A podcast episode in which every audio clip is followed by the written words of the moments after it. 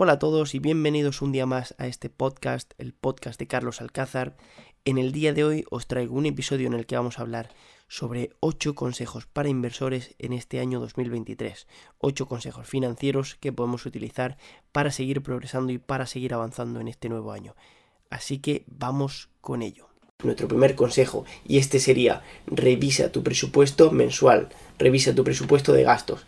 ¿Qué es lo que ha pasado en este último año? El coste de vida ha aumentado mucho, las hipotecas, los alquileres, las facturas, la comida, prácticamente todo ha ido aumentando. ¿Qué sucede cuando nos encontramos con una situación de este tipo? Que nos acabamos quedando sin mes al final del dinero, es decir, estamos a día 20 del mes y nos hemos quedado ya sin todo el dinero, sin todo el salario que hemos ganado en el mes anterior. Entonces lo que tenemos que hacer es reestructurar nuestro presupuesto, reestructurar nuestro plan mensual en diferentes categorías y ver cuánto gastamos en cada categoría y obviamente respetarlo. Si establecemos un gasto en, por ejemplo, entretenimiento de máximo 50 euros al mes, no puede ser que estemos gastándonos 100, 200, 300 euros al mes. Si mantenemos un presupuesto de un alquiler en X cantidad o de la hipoteca en X cantidad, pues igual tenemos o que renegociar las condiciones de nuestra hipoteca o buscar un sitio donde vivir en el que paguemos un alquiler menor. Pero tenemos que respetar muy importante este presupuesto. O de lo contrario, puede ser que la tasa de ahorro se vea claramente mermada o incluso que no podamos ahorrar. El punto número 2 que va en concordancia con el primer punto es reestructurar nuestro fondo de emergencia. Hemos hablado muchas veces en muchos vídeos, en muchos episodios, cómo es importante tener un fondo de emergencia de entre 3 y 6 meses. ¿Qué sucede si el coste de vida sube? Que por lo tanto lo que vamos a gastar cada mes va a subir. Si lo que queremos gastar en 3-6 meses sería nuestro fondo de emergencia, vamos a tener que subir en proporción igual a la que han subido nuestros gastos. Por ejemplo, si nuestros gastos han subido un 10%, pues tendremos que subir nuestro fondo de emergencia un 10%. Así que es muy importante aumentar este fondo de emergencia en la misma proporción que han aumentado nuestros gastos. El punto número 3 es reevalúa tus metas. No eres la misma persona que eras hace un año o hace dos o hace tres. Has cambiado, tu forma de ver el mundo ha cambiado, tus objetivos han cambiado, tus negocios, trabajo, etcétera, que quieres conseguir han cambiado, tu perspectiva de ingresos han cambiado. Entonces, muy importante que traces un plan, no solo obviamente las metas a las que quieras llegar, sino el sistema y cómo vas a alcanzar estas metas. Al final, una meta sin un plan es únicamente un deseo y es muy muy difícil de conseguirlo. Tienes que definir esta meta, pero obviamente trazar el sistema, trazar el camino para llegar hasta ella. Así que reevalúa tus metas para 2023 y por supuesto comprométete con ellas. El punto número 4 de estos consejos para inversores en el año 2023 es reducir el coste de tus inversiones. ¿Qué queremos decir con el coste de tus inversiones? Principalmente comisiones, impuestos, etcétera. Utiliza cuentas en las que las comisiones, como pueden ser por ejemplo cuentas de fondos indexados, las comisiones sean más bajas que fondos gestionados de forma activa. Esto te puede dar un extra de un 2-3% anual, que en el corto plazo puede parecer poco, pero que en el largo plazo puede suponer mucho, mucho, mucho dinero. Intenta optimizar también la venta, compra de tus activos para reducir el pago de impuestos. Si vives en un sitio donde haya incluso una exención de impuestos hasta cierto nivel, intenta aprovechar todas estas exenciones de impuestos, toda este, esta cantidad que puedes estar sin pagar impuestos y optimizarla para reducir, minimizar el pago de tus impuestos.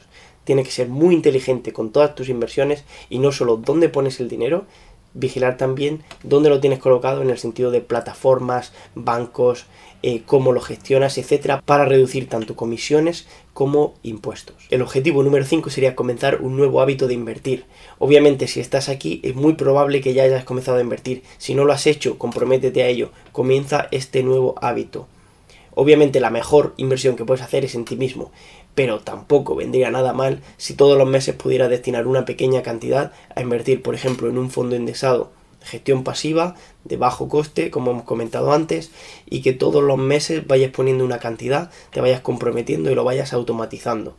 Esto puede hacer que en el corto plazo no parezca mucho, pero que en el largo plazo, gracias a la constancia, a la disciplina de ir poniendo cada mes y por supuesto al poder del interés compuesto, del que también hemos hablado muchas veces, puedas obtener grandes resultados. Como digo, si lo automatizas, si eres capaz de establecer con tu cuenta de broker, con tu cuenta de fondos o al final la plataforma que utilices para invertir, si eres capaz de establecer que X día del mes, justo por ejemplo el día siguiente de haber cobrado tu nómina, parte de tu dinero salga a esta cuenta de inversión, será más difícil que te lo gastes, será más difícil que lo acabes utilizando para algo que a lo mejor no necesitas y en su lugar lo acabes destinando cada mes a la inversión de forma totalmente automática y sin tener que hacer nada. Esto hará que se convierta en un hábito muchísimo más fácil de implementar. El punto número 6 sería rebalancea tus inversiones. Si de acuerdo, por ejemplo, a su perfil de riesgo y a lo que quiere obtener ha establecido que lo óptimo es un 70% de acciones y un 30% de bonos, esta persona, por ejemplo, a lo mejor al terminar el año 2022 ha visto que su porcentaje de acciones ha bajado, ya que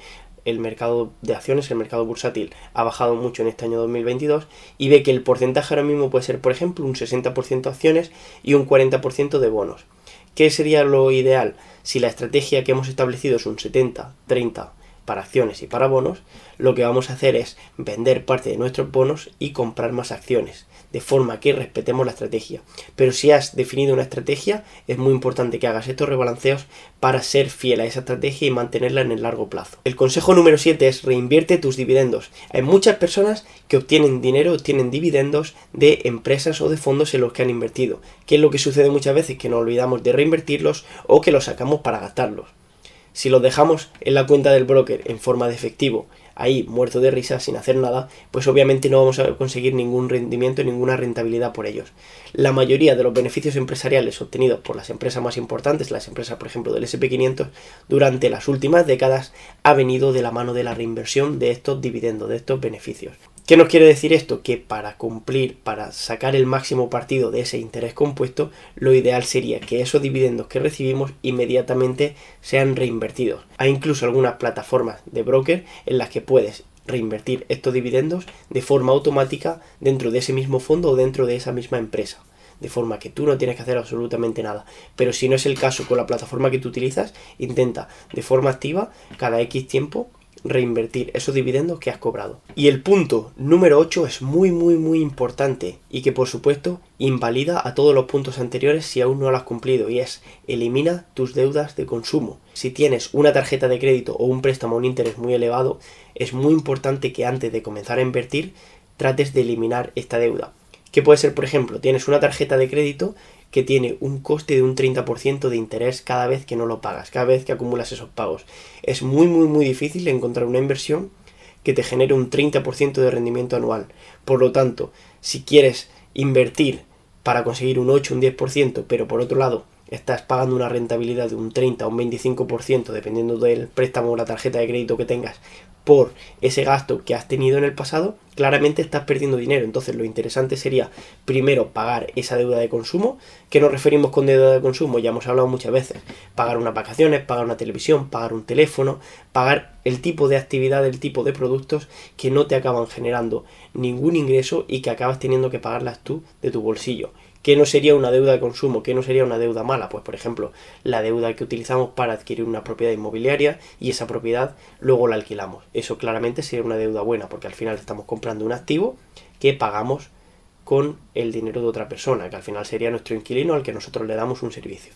Pero en el caso de que sea deuda mala, como por ejemplo puede ser tarjeta de crédito, al final este tipo de deuda es la que suele tener intereses muy altos, superiores a un 10-15%. Lo primero de todo, como digo, sería eliminar esta deuda y luego entonces ya a partir de ahí podemos empezar a invertir como hemos recomendado en los puntos anteriores y tener en cuenta diferentes aspectos de la inversión. Obviamente los primeros puntos como son el presupuesto, evaluar tus metas y también ajustar ese fondo de emergencia son muy importantes, pero el siguiente claramente por orden de importancia sería eliminar tu deuda y luego ya entonces comenzamos a invertir e incluso aportamos más dinero cada vez a nuestros fondos de inversión o a nuestras acciones. Bueno, pues esto ha sido todo por hoy. Espero que os haya gustado este podcast, espero que os haya gustado el episodio, espero que pueda ser de utilidad, que puedas eh, sacar algo de ello y que te haga mejorar, que te haga conseguir algo más, que te haga seguir progresando en este nuevo año.